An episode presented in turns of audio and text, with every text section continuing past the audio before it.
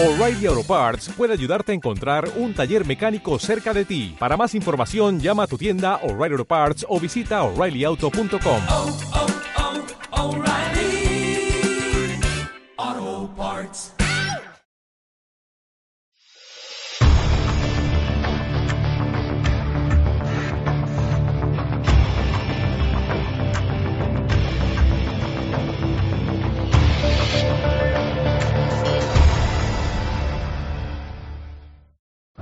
¿Cuál es el tamaño real de la fortuna de los Franco? ¿Qué dimensión tiene la herencia que el dictador dejó a los suyos? 40 años de poder absoluto dieron para mucho. Fincas, joyas, palacios, obras de arte, piezas arqueológicas, viviendas. Para el dictador todo era posible y los regalos llegaban sin problemas, como el Pazo de Miras. Todo un pelotazo inmobiliario en la época y teórico presente del pueblo de Galicia al caudillo. ¿Recuperarán algún día algunos de esos bienes la titularidad pública? Esto es la sexta columna. Esta es la herencia de los Franco. Una grande y suya, muy suya.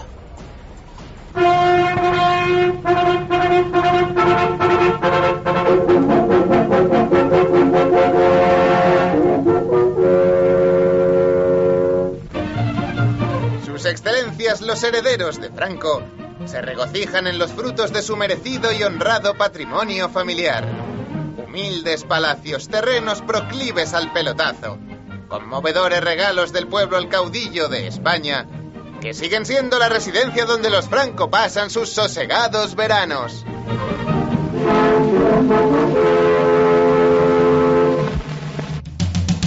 Es la herencia de los Franco.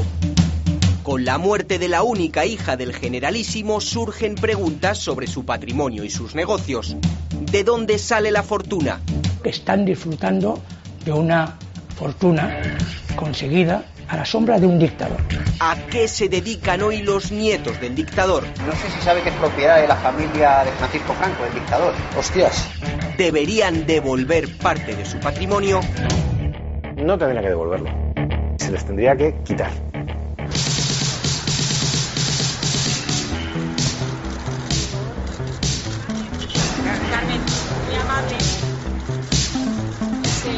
No, no pido. Gracias.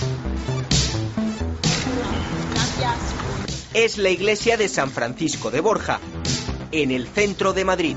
Pero hoy sus puertas parecen un fotocol. un poquito aquí a la derecha.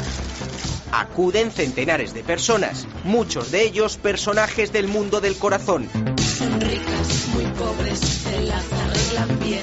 Les gusta ir al Ritz, pero al también. Pero también hay dos cardenales, Viejas glorias pasadas. miembros de la Casa de Alba, un exdirector de banco e incluso un expresidente del Congreso. Es el funeral de Carmen Franco, la hija del generalísimo.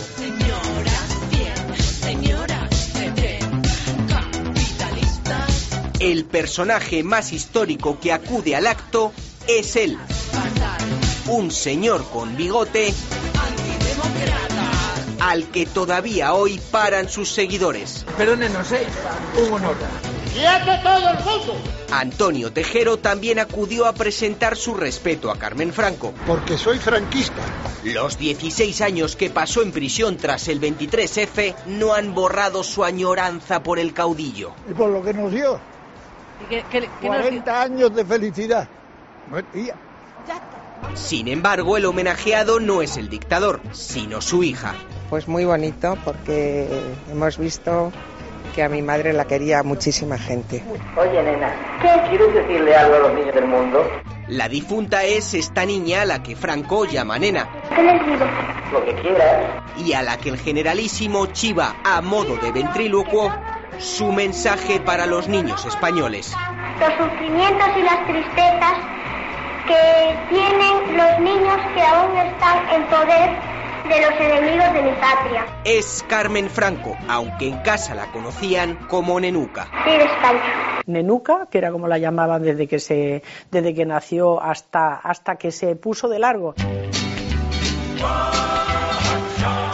La única hija de Franco apenas salía del palacio, hasta que en 1950 Just married this morning. How happy they are.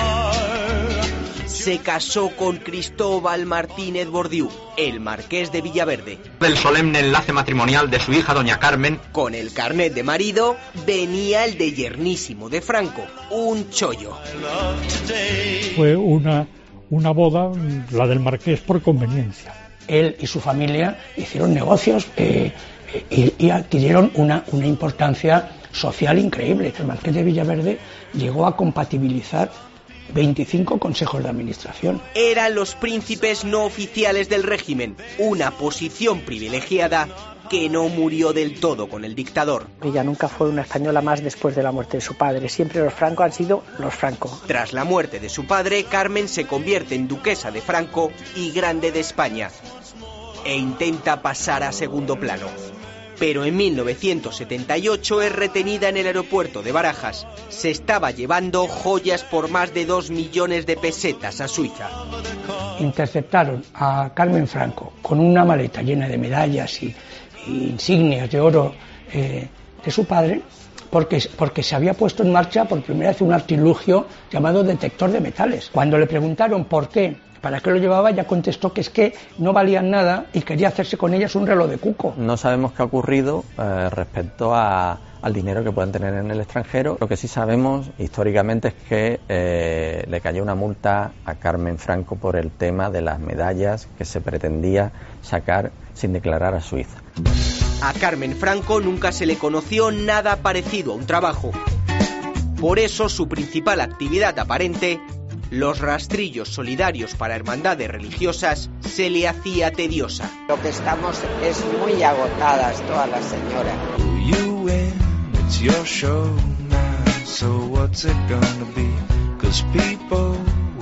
La hija del dictador era la guardiana y principal propietaria del patrimonio de los Franco, algo de lo que no le gustaba hablar. Me da la risa salvo cuando lo veía amenazado. Te quiero preguntar por esta polémica del Pazo de Meiras. Ah, bueno. ¿Qué le parece eso. de todo eso? No, eh, pues que yo es mi casa de verano. ¿El pueblo no tiene derecho a, a entrar y ver la casa? Mira, el pueblo entra en su casa. Era duquesa de Franco con grandeza de España. Vivió como si fueran una monarquía absoluta, absolutista. Siendo joven, Carmen Franco habló de España como la finca de papá. Esa impunidad y esa inmunidad creían que era algo que les pertenecía, que ellos tenían por derecho propio, ¿no? Y, y se comportaban de esa manera porque, bueno, les parecía que era un poco lo lógico, ¿no? En la escuela del franquismo, las niñas iban por un lado. No cabe duda de que todas ellas concluirán siendo excelentes amas de casa. Los niños con los niños, las niñas con las niñas, los niños con los niños, las niñas con las niñas. Y los niños por otro. Así separaditos me siento más contento jugando con los niños. Pero cuando tocaba aprender la historia de nuestro país, se usaba este libro. España es así. Niños y niñas estudiaban desde la edad antigua hasta la edad contemporánea, donde, oh sorpresa, se hablaba de un caudillo. Francisco Franco. Un soldado. Un gran estratega. Pero ante todo, un hombre austero que cobra en un mes menos de la mitad de lo que cobraba en un día el presidente de la República. Yo el mito de la austeridad de Franco es que yo no lo entiendo. Él no tenía vicios eh, carnales, pero le gustaba el trato de su excelencia, ir bajo palio, las bodas principescas. Tú ves el, el dormitorio de Franco y tal y es un sitio de una austeridad total y absoluta. Ser austero no quiere decir que uno no tenga dinero. Es decir, uno puede tener una millonada y mm, comer o cenar una tortillita francesa. Se convenció a todo un país de que su dictador era austero. Aunque el nodo enseñara sus vacaciones y fueran de todo menos humildes.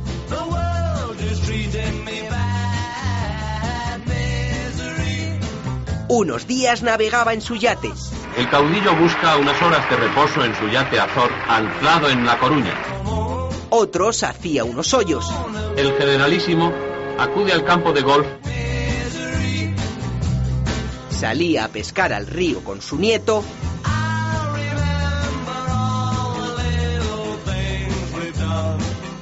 Para acabar la estresante jornada, nada mejor que disfrutar de unos fuegos artificiales desde el balcón. Así se desliza la temporada estival del jefe del Estado durante sus jornadas veraniegas en el Pazo de Meirás. Los Franco disfrutaban de todo eso instalados en su palacio de verano. El Pazo de Meirás.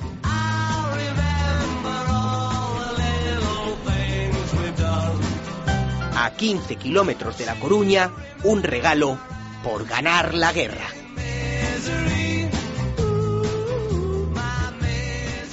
ver aquello, o sea, es que es un museo de los horrores, de verdad. Están combinados los objetos más dispares.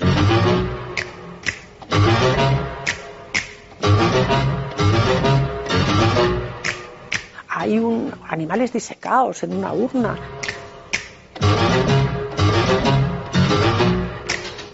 Mezclaban objetos de carácter castrense y militar con unas ánforas sacadas del fondo del mar, una cosa muy muy muy rara. El Pazo de Meirás fue el primer pelotazo inmobiliario de Franco. Muchos han dado pelotazo en este país con la- el boom del ladrillo, pues ellos también. Ellos no pagaron por él ni una peseta, pero hoy sigue siendo su casa. Es mi casa de verano. En este documento firmado por el propio Franco se reconoce que el Pazo fue una ofrenda donación al fundador del nuevo imperio. Las autoridades franquistas ven que Franco puede ganar la guerra y que tenerlo cerca mm, puede eh, catar muchos favores a, a estas élites coruñesas. Se hicieron unas tarjetitas y, eh, y la gente dio. Se vistió todo de gran aportación de amor de los paisanos, pero el dinero fuerte vino. Ese dinero se consiguió a través de estos recibos. Con ellos el régimen fue casa por casa recaudando aportaciones voluntarias a los coruñeses. Van casa por casa con listas que iban creando eh, en cada casa y con, una, un, con un álbum de firmas y donde se apuntaban las cantidades que aportaba cada persona al- al- a esta suscripción. Si te decían que queremos regalar el paso de Meirás para el, al jefe del Estado para que venga aquí los veranos, pues cualquiera decía que no, que no daba el dinero. El regalo a Franco le destrozó la vida a esta mujer, Josefa Portela. Aquí, donde ahora está este torreón, vivía Josefa junto a sus cinco hijos en 1938. Su casa estaba demasiado cerca del palacio del dictador,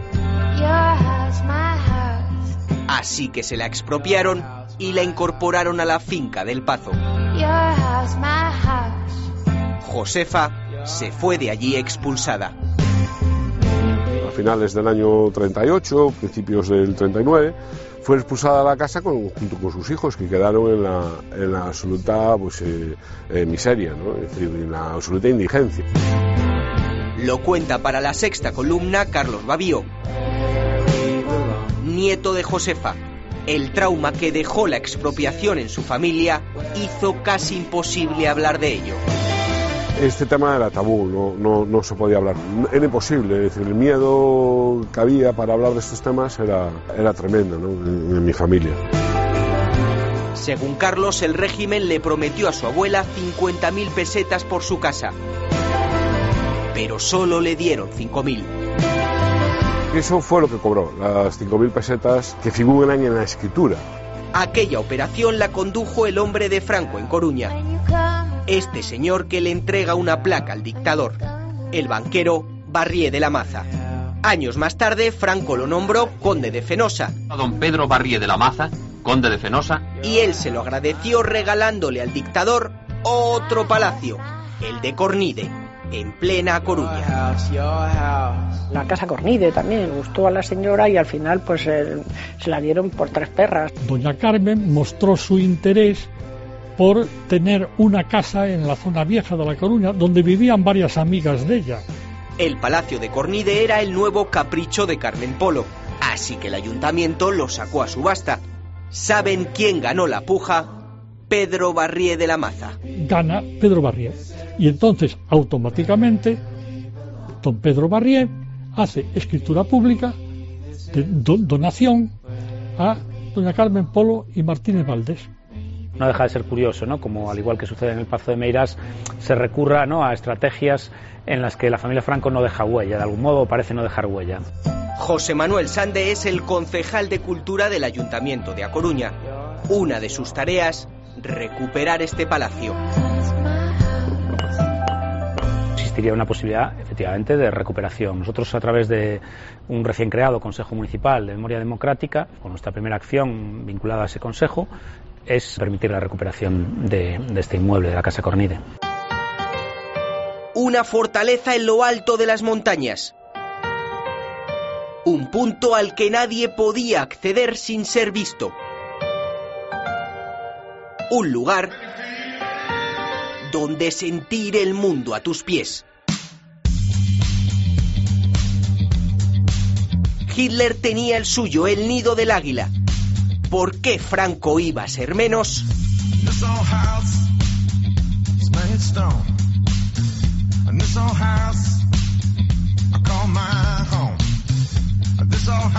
Es el canto del pico, en la Sierra de Madrid. 2.000 metros de palacio rodeados de más de 100 hectáreas de finca. Fue el otro gran regalo a Franco por ganar la guerra. Un regalo por vencer a la guerra civil. además viene así. El conde de las Almenas era el dueño. Cuando se murió, dejó en herencia a Franco el palacio. Hoy está en ruinas. Los Franco lo vendieron en 1988 por 320 millones de pesetas.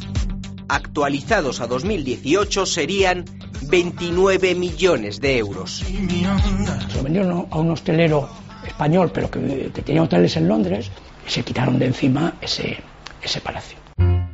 El canto del pico y el pazo de Miras hicieron rico a Franco nada más terminar la guerra.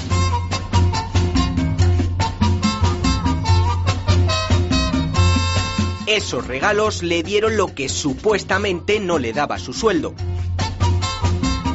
Solo un mes después de desfilar sobre Madrid, el dictador contaba en el diario Informaciones que no ganaba más que 1.500 o 1.600 pesetas, unos 4.000 duros al año. ¿Era eso lo único que cobraba Franco? Parece que no. Van sacando dinero por, por todos los sitios. Este historiador es Ángel Viñas. Hace dos años publicó el libro La otra cara del caudillo. Entre sus documentos esta nota de las cantidades a disposición de su excelencia el jefe del Estado en agosto de 1940. Aquí figuran las 10.000 pesetas del donativo mensual de la Compañía Telefónica Nacional. ¿Desde cuándo percibía Franco esa cantidad? ¿Hasta cuándo? Los historiadores tienen difícil saberlo. La ley de, secretos oficiales te impide entrar en documentación mientras no hayan pasado menos de 50 años de la muerte de la persona de la que vas a escribir, con lo cual la documentación eh, oficial es muy difícil de, de obtener. Donde hoy la gente esquía, hace compras y va al cine, en su día Franco cultivaba hortalizas, tenía gallinas y cazaba.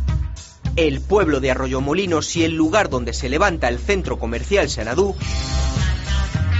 fueron durante la dictadura la finca de recreo de Franco.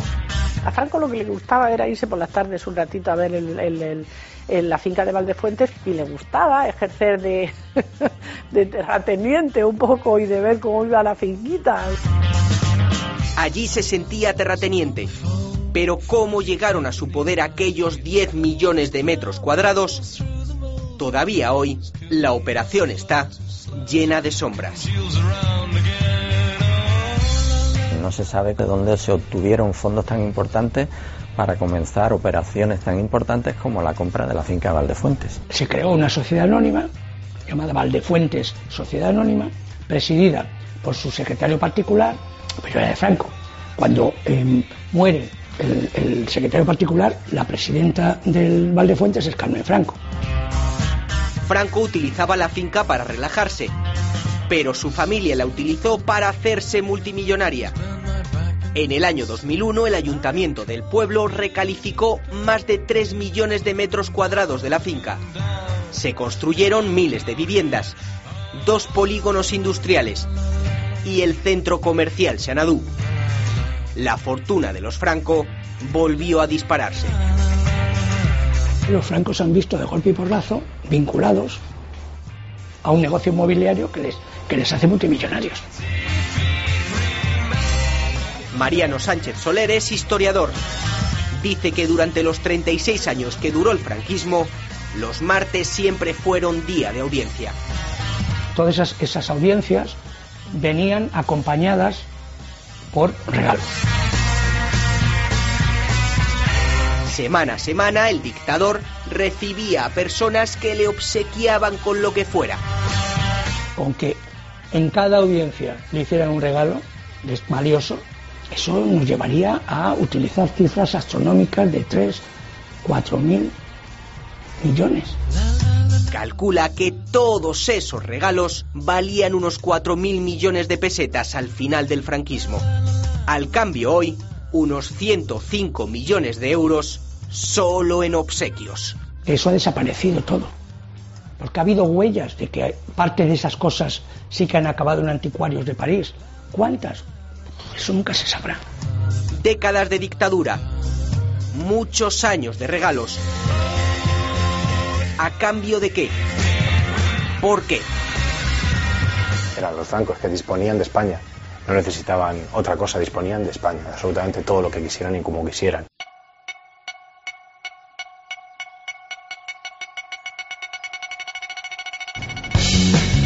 La España de la posguerra es una España en ruinas. Un país que necesita casas, pantanos y carreteras. Así que el régimen pone la maquinaria en marcha.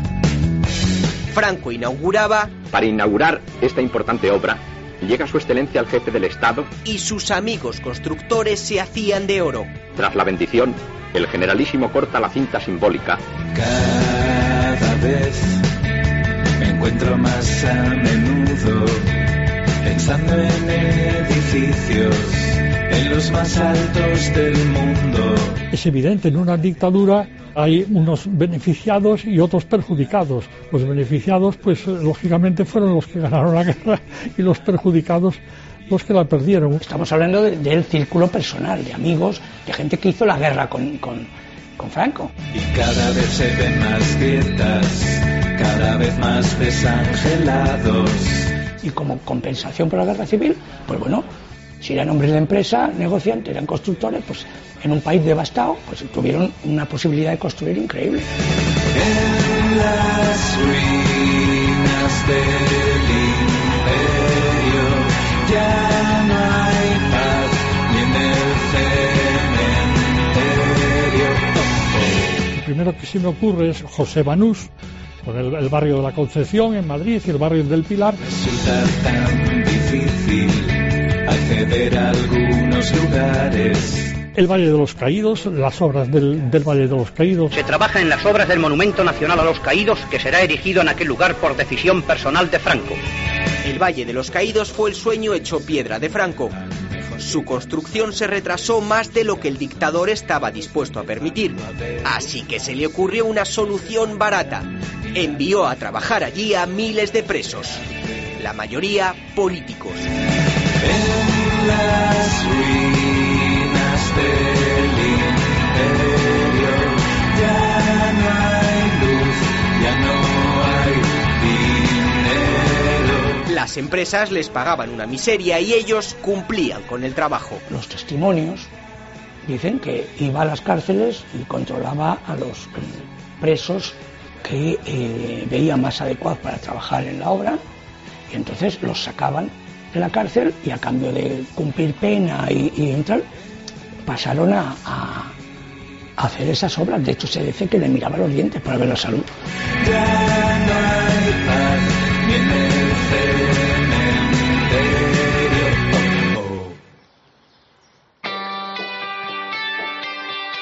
Otra de las empresas que levantaron el valle fue esta, Huarte. La inicial de la compañía, la H, hoy ha quedado camuflada entre otras dos letras, OHL, una de las principales compañías del IBEX 35, la empresa de Villarmir. Es el mejor momento sentir cambiar de nombre tantas cosas y olvidar. Precisamente a él le vimos en el velatorio de Carmen Franco. OHL, la que llamamos hoy HL, son las siglas de Obrascón, Huarte y Laín.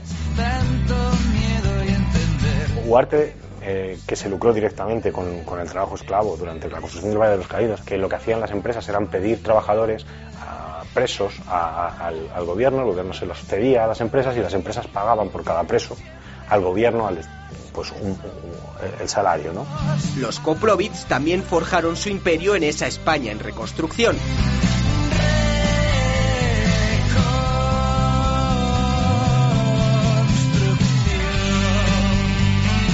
Casualmente colocaron al yerno del dictador en el consejo de administración de su empresa, la hoy conocida como FCC. Meten en el consejo de administración a Villaverde Marqués de Verde y al, y al conde de Argillo y a su padre. Entonces esa relación es directa, evidentemente. ¿eh? La relación de negocios. Hoy la familia Koplovitz amasa una de las mayores fortunas de España. Estamos hablando de 150 grandes empresas en las que en su consejo de administración se sentaba algún miembro de la familia Franco, de una metodología que hacía que eh, el Pardo, el palacio donde estaba el jefe del Estado, se convirtiera en un gran escenario de tráfico de influencias, donde iba empresarios, exportadores a buscar poner a un miembro de la familia o un testaferro en los consejos para conseguir al mismo tiempo un trato de favor en el sistema financiero. Franco supo recompensar a quienes le habían ayudado en la guerra. Sobre todo a los que le habían financiado. Juan Marc era un importante banquero. Pagó de su bolsillo el avión que llevó a Franco a Marruecos para encabezar el golpe del 36. Al acabar la guerra, Marc había doblado su fortuna. March es un hombre clave en el franquismo. Fue el financiero de la, de la guerra civil y él participó en el golpe. La banca March, Juan March, fue eh, el financiero principal del levantamiento. La República había dicho o Marx acaba con la República o la República acaba con Marx. Pues bueno, fue Marx el que acabó con la República. ¿Qué ocurre? Que bueno, luego él recibió el premio, el premio por ese apoyo. Su familia hoy sigue siendo una de las más ricas de España. Es el único banco español de propiedad totalmente familiar. Francisco Franco creo que fue un- el 20 de abril del 42 en Lugo, en un discurso, dijo que su cruzada era la única en, los que- en la que los ricos que habían ido a la guerra salían más ricos de ella. Otra manera de enriquecerse en el franquismo era la política. Ser ministro era todo un honor y un chollo. Entre el 61 y el 74 Franco tuvo 83 ministros. De ellos, 64 ocuparon algún cargo en consejos de administración de las grandes empresas públicas y privadas.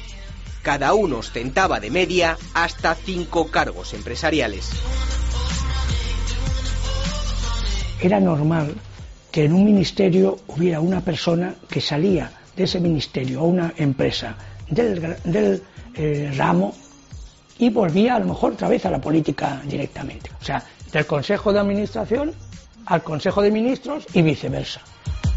Él es un buen ejemplo. El ministro de Industria y Comercio, don Demetrio Carceller, Demetrio Carceller fue ministro de Industria y Comercio. Entonces hizo una fortuna y hoy su familia sigue teniendo suerte. Están presentes en DAM, SACIR o gas natural. Su patrimonio está estimado en más de 3.000 millones de euros. Hace tres años, la Fiscalía Anticorrupción acusó a la familia Carceller de haber cometido un enorme fraude fiscal. ¿Conoce usted los hechos por los que se le acusa? Para eludir la cárcel llegaron a un pacto insólito. Esquivan la cárcel a cambio de pagar 92 millones de euros. Es la existencia de, de unas, unos círculos en los que se movía absolutamente todo el poder y todo el poder de decisión, tanto político como económico.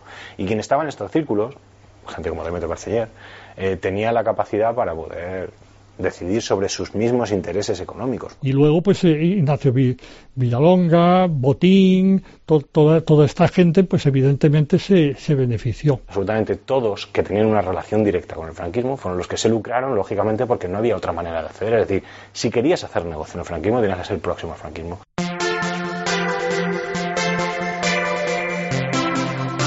Debajo de una pamela, detrás de un ramo de flores y envuelta por un carísimo collar de perlas. Es la imagen habitual de Carmen Polo. Rígida, de sonrisa impostada. Su credo es manipulación. Subía a la televisión. Sus joyas, las mejores de la patria. Ella funcionaba como la reina de una corte. El poder le permitió imponer a la sociedad su visión integrista de la religión católica.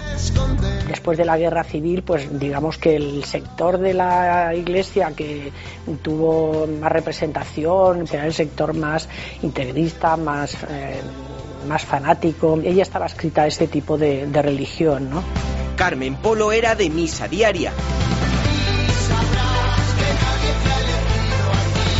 Rezaba escrupulosamente el rosario y predicaba un puritanismo del siglo XIX. La mujer en la cocina, con los niños o en misa.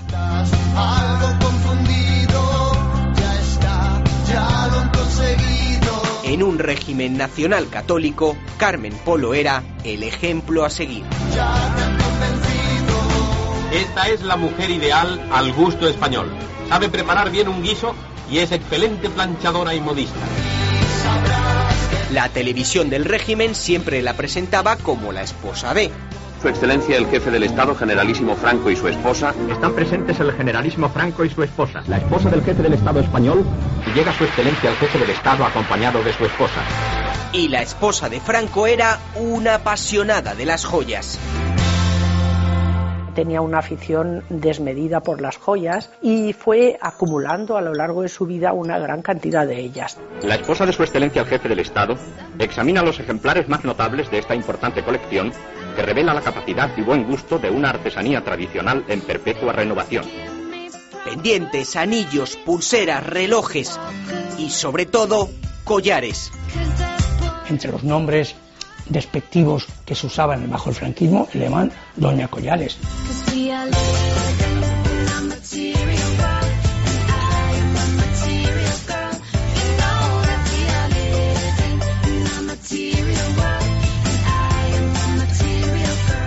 Carmen Collares es que siempre aparecía con un collar de varias vueltas. Dependía un poco de la importancia del acto, el collar aparecía con tres vueltas o aparecía con cinco. Eh, unas perlas pues, de bastante buena calidad, según dice, decían los entendidos, ¿no? Doña Carmen se acostumbró al lujo, se acostumbró a los halagos de su corte de aduladores y cuenta la leyenda que se acostumbró a olvidarse de un pequeño detalle cuando compraba joyas. Había que pagarlas. Si la, la señora iba a una joyería, llegaba a una ciudad importante, una joyería, y, le gustaba algo, se lo llevaba y luego, luego diría, ir a cobrar al pardo.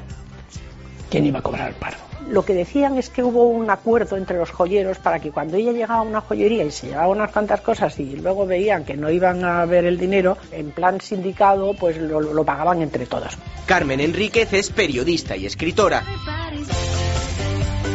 Es una de las personas que más a fondo ha estudiado la figura de Carmen Polo. Cuenta que los regalos eran habituales, que incluso existía un ritual. El séquito de la señora del Pardo se adelantaba a su visita y aconsejaba a los joyeros que tuvieran un detalle caro con ella. Cuando había una visita oficial a una provincia y tal, lo que hacían es que la gente del, séquito lo que decía, a la señora de Franco le gustaría que tuvieran un detalle, no piensen en otra cosa y normalmente le apuntaban a que fuera una joya. Los simpas de la mujer de Franco tuvieron al menos una excepción. En esta famosa fábrica de cerámicas gallega pagaba religiosamente las piezas que le gustaban. Es lógico, Al padre del dueño lo habían fusilado los falangistas y ella lo sabía. Isaac Díaz Pardo, que era el director, me dijo y me aseguró que ella siempre, siempre que fue allí a por y compró porcelanas, que siempre le pagó.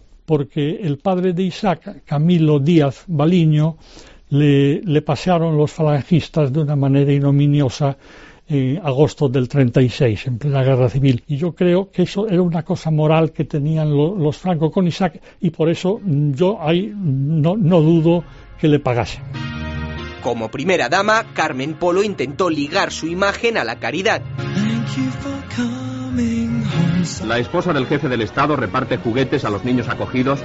Siempre que presidía un acto benéfico, allí estaba el régimen para contarlo hace entrega de donativos y créditos por valor de casi un millón de pesetas. Era la época de las cartillas de racionamiento o de las carencias sociales, pero allí aparecía ella con su collar, sus joyas y su abrigo de piel.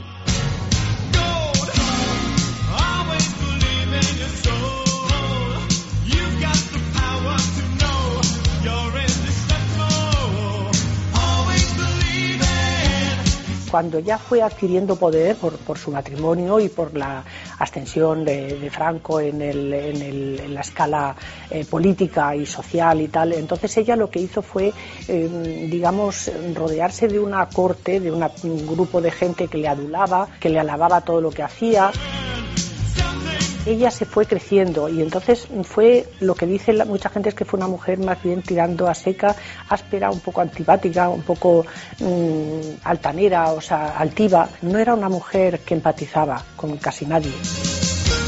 Las joyas no eran la única afición de la mujer del dictador. También era una apasionada del arte y las antigüedades. Por supuesto, sin pasar por caja le gustaban los, los regalos y aparte ella pues visitaba mucho a los anticuarios. ella también le encantaban las antigüedades y arrasaba un poco. Había un hotel, bueno, creo que sigue existiendo el Hotel Principado, que resulta que tenía, era un hotel, era el hotel de más Solera, Arrie Oviedo, ¿no? Entonces tenían pues adornos de plata y tal, y entonces cuando iba ella a merendar, anunciaba que iba a merendar, pues las dueñas del Principado decían, quitar la plata que viene la comandantina, porque no sabía si iba a arrasar también diciendo. Cómo me gusta esto! Y había que regalárselo. Celso Alcaína es vecino de Musía, en A Coruña. Aquí le bautizaron, en esta pequeña iglesia románica del siglo XII. Pero la pila en la que le bañaron ya no está, porque se la llevaron hace más de 50 años. Celso dice que Carmen Polo se había encaprichado de ella. Había ido la señora de Franco, doña Carmen, había visto las pilas que le habían gustado. Y dijo, ah, pues a mí me gustaría llevarlas al Pazo de Meirás. Puede, podría. El cura dijo, ah, por mí no hay inconveniente. Al día siguiente, a primera hora, llegó un camión, las cargó y las, las llevó. Y el vicario le dijo que eso estaba muy mal. No solo estaba mal, sino que era imposible eh, el donar esas, esas piezas medievales. Pero, ¿qué, iban a hacer? Dice, pues ahora está hecho y no nos atrevemos a, solicitar que, que, las devuelvan. No lo hizo porque ya le dijo, es que claro, se trata de la señora de Franco, ¿qué vamos a hacer?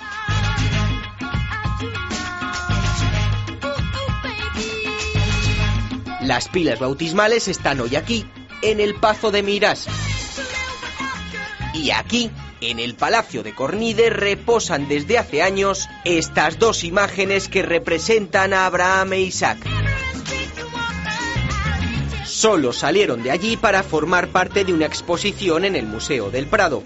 Su valor es altísimo.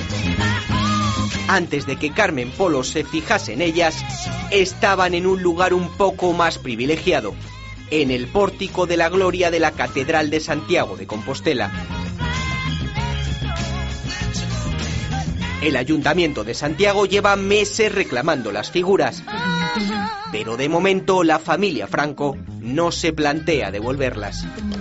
Las estatuas del Pórtico de la Gloria se quieren recuperar La cuestión está en que habrá que armar muy bien jurídicamente hasta qué punto eh, pueden devolver un regalo que le hizo el Ayuntamiento de Santiago. Claro, una escultura del Portico de la Gloria dice, pero ¿cómo esto ha pasado a manos de esta familia? Pues es que eso no puede ser, eso es patrimonio del Estado, no puede pasar así tan alegremente, se está tratando de recuperar.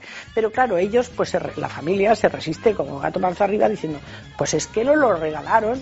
Sus joyas siempre serán de los Franco. Pero ¿qué pasa con estos regalos? ¿Se puede recuperar este patrimonio?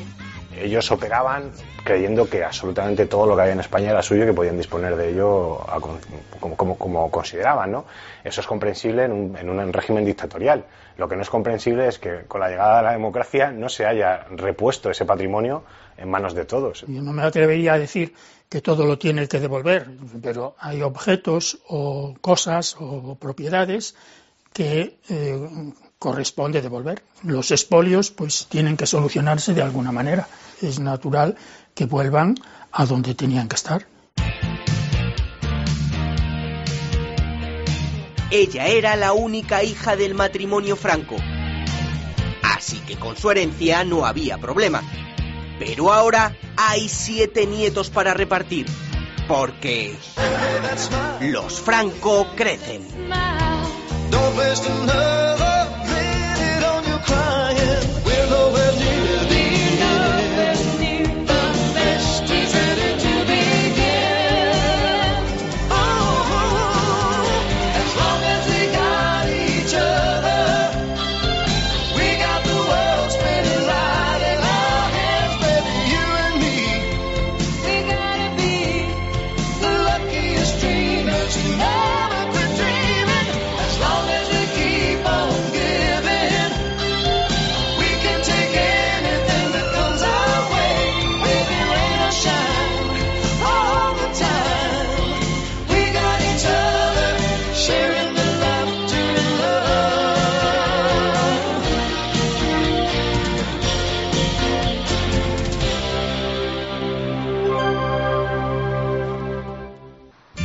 Los siete nietos del dictador Francisco Franco nacieron al calor del Pardo.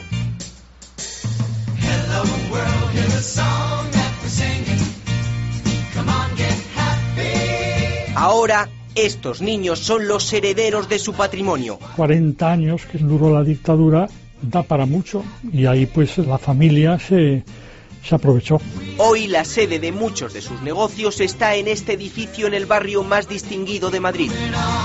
De su portal salía siempre Carmen Franco huyendo de la prensa. El edificio entero es propiedad de los Franco. Los alquileres llegan a los 6.000 euros al mes tienen 400 o 500 metros y que son pues casas realmente muy señoriales y que son muy propias para viviendas de, embajadores y tal, pues porque les da un caché el tener una, una casa allí. El edificio de Hermanos Becker es solo uno de los muchos inmuebles que tienen los Franco en Madrid y en España. En total se calcula que han llegado a poseer alrededor de 40 propiedades repartidas de norte a sur por todo el país entre palacios, viviendas y fincas.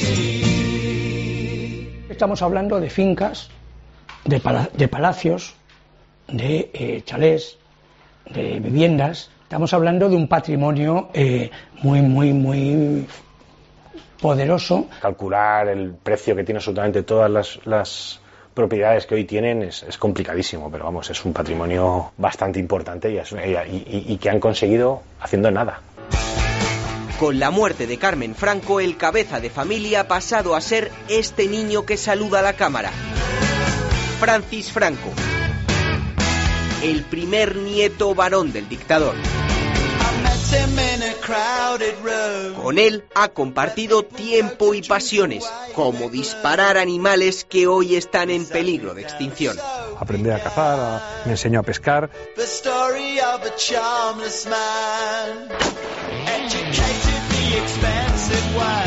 Francis idolatra a su abuelo, tanto que cree que el dictador es el artífice de nuestra democracia. La transición que él había diseñado, porque lo que tenemos hoy viene directamente de su mano, es decir, nos guste o no nos guste. Francis es el único nieto del dictador cuyo primer apellido es Franco y no Martínez Bordiú. El caudillo quería que no se perdiera su estirpe. Es Franco a mucha honra. Que me digas una No, ventaja que tiene hoy llamarse Franco. Aunque se siente perseguido. Y fue morirse mi abuelo y en un periodo cortísimo, yo te diría que, que no digo de días, pero sí de meses. Es decir, pasamos a ser unos apestados. Pese a esa peste, a Francis Franco se le concedió el título de señor de Meirás y de Grande de España. A nivel empresarial tampoco le va mal. Está al frente de varios negocios inmobiliarios y forma parte de varios consejos de administración. Francis Franco aparece como administrador de la mayoría o las empresas más importantes de la familia. De los miembros de la familia, el que tiene un mayor peso específico en los negocios. Se dedicó mucho también a, a- a rehabilitar edificios antiguos y revenderlos, a la construcción, los parkings. Francis Franco también es el propietario de varios parkings del centro de Madrid. Este está en pleno centro donde más difícil es aparcar. Nadie sabe que el negocio tiene un apellido ilustre. No sé si sabe que es de la familia Franco, de los herederos de Francisco Franco, el dictador. Jodas. No tenía ni idea. Hostias. Por el dictador. No sabía. Pues no tengo ni idea. Ni idea, hijo. No. ¿Hay algún problema con eso? Aparcar en él durante todo el día cuesta 24 euros. A la mayoría, que su dinero acabe en el bolsillo de un franco no le importa. Que volvería a aparcar ahora que se lo he contado yo. Sí, ¿por qué no? No queda otro remedio. Si me viene bien, ¿por qué no? Salvo excepciones. Pues si lo sé, no, no entro. ¿Volvería a aparcar Pues no, el vehículo? seguro que no. Se dice mucho en Madrid de que prácticamente cada vez que echas en un parking privado estás pagando al franco, ¿no? Porque tienen muchos, muchas plazas de aparcamiento. Este joven cazador también se apellida Franco. Es uno de los hijos de Francis. Los pasaportes de él y de su hermano aparecieron en 2016 en los papeles de Panamá. Administraban dos sociedades en las Islas Vírgenes, un paraíso fiscal. En esos círculos no se enseña otra cosa. Se enseña a intentar vivir lo, más, lo mejor posible, sin trabajar mucho y absolutamente de la herencia ilegítima que han disfrutado. La gran incógnita es el dinero o las propiedades que tienen y han tenido los francos en el extranjero. No se ha investigado, no se, ha- no se puede cuantificar. Carmencita era la nieta favorita de Franco. Deleitándose con el encanto de sus nietas, Las autoridades lo sabían, así que en Valencia la hicieron fallera mayor en 1960. que del carrer eres la mar. Para celebrar el enlace matrimonial de la señorita María del Carmen Martínez Bordiú Franco, El yayísimo Franco la llevó hasta el altar. María del Carmen da el brazo a su abuelo y padrino, su excelencia el jefe del Estado. Años después, este y otros detalles de su vida privada son su principal negocio.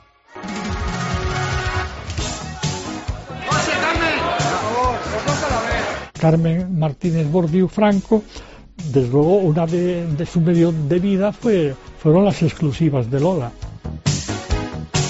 Portada de la revista Hola. Cintia Vacaciones. Eso es el año pasado. Ah, mira, aquí tienes otra. Aquí esto que es. Esto es cuando estuve en Etiopía.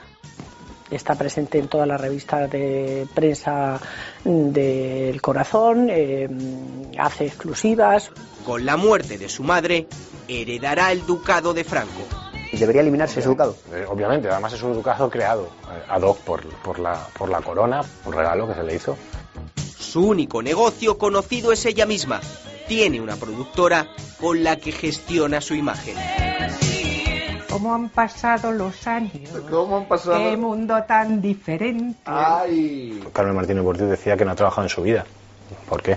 No le hace falta, ya, ya, ya mataron para que ella pudiera vivir así. Ellos son una familia que ha vivido completamente de la impunidad, de- son, son, eh, parásitos. No han sido precisamente un dechado de ejemplaridad ni de virtudes, o sea, han hecho lo que han podido. Se complace en manejar la cámara personalmente ante sus nietos, de los que capta algunas escenas. Los otros cinco nietos del dictador comparten empresas familiares y prefieren la discreción. Mariola es consejera de varias empresas familiares, igual que su hermano Cristóbal. Yo con Franco tenía 17 años, había una serie de cosas del privilegio que pude disfrutar y que ahora mismo no puedo disfrutar, pero ni mejor ni peor. La hija de los marqueses de Villaverde, María del Mar, La niña a la que le regalan la muñeca de grandes dimensiones es María del Mar Martínez Bordiú. el regalo es esta primorosa muñeca vestida de charra.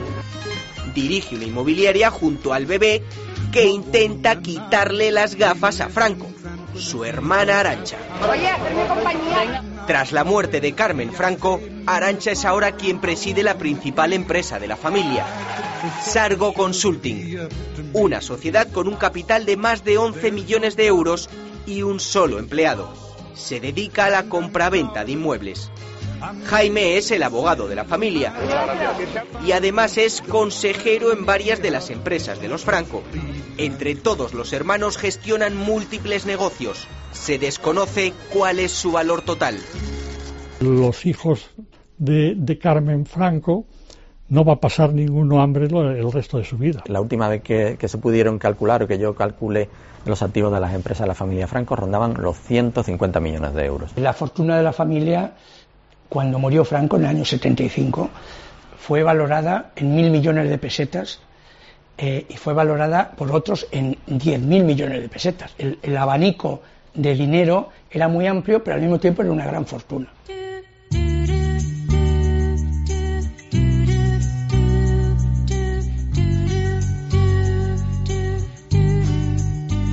El patrimonio de los Franco es una incógnita. La sexta columna ha querido hablar con la familia a través de su fundación. Han rehusado participar. Es la herencia de Franco.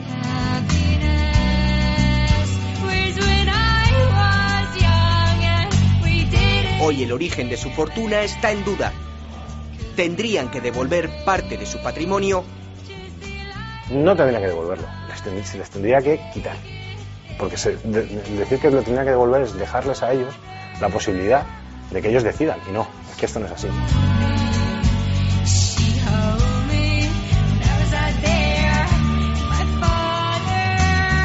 Eh, la propiedad de la, del Pazo de Meirás eh, está, insisten en que es una propiedad de, de la familia. En el caso de los eh, estatuas del Pórtico de la Gloria, igualmente. Políticamente se están tomando iniciativas, veremos hasta dónde llegan. Un procedimiento que, como te comentaba, se me hace muy difícil. No han tocado en absoluto sus privilegios. Parece el momento.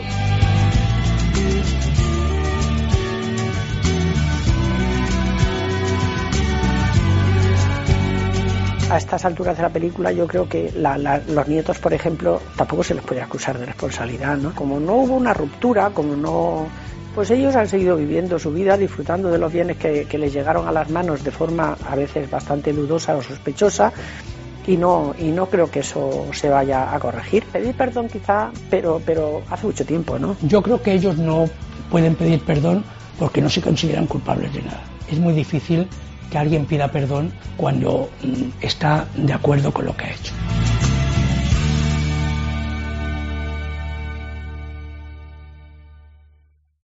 Yo veo siempre la sexta, podría decirte toda la programación. O sea, soy una página de teletexto. Hay un programa que es un programa, es, para mí es un programa de culto ya, la sexta columna. A, a mí me encanta. No me lo pierdo, es, es mi plan. Un riojita, platito de jamón y la sexta columna.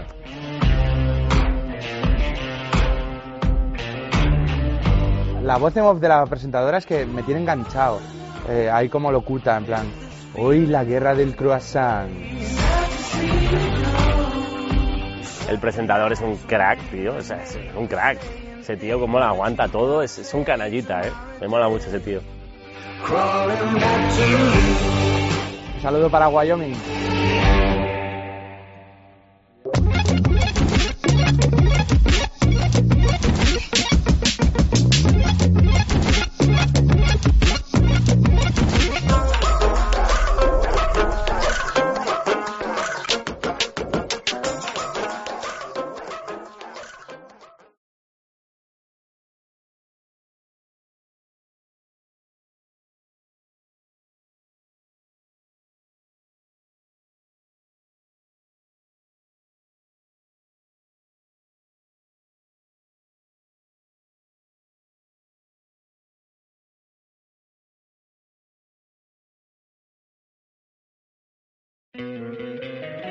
Encantaría tener 100 dólares extra en tu bolsillo? Haz que un experto bilingüe de TurboTax declare tus impuestos para el 31 de marzo y obtén 100 dólares de vuelta al instante. Porque no importa cuáles hayan sido tus logros del año pasado, TurboTax hace que cuenten. Obtén 100 dólares de vuelta y tus impuestos con 100% de precisión. Solo con Intuit TurboTax.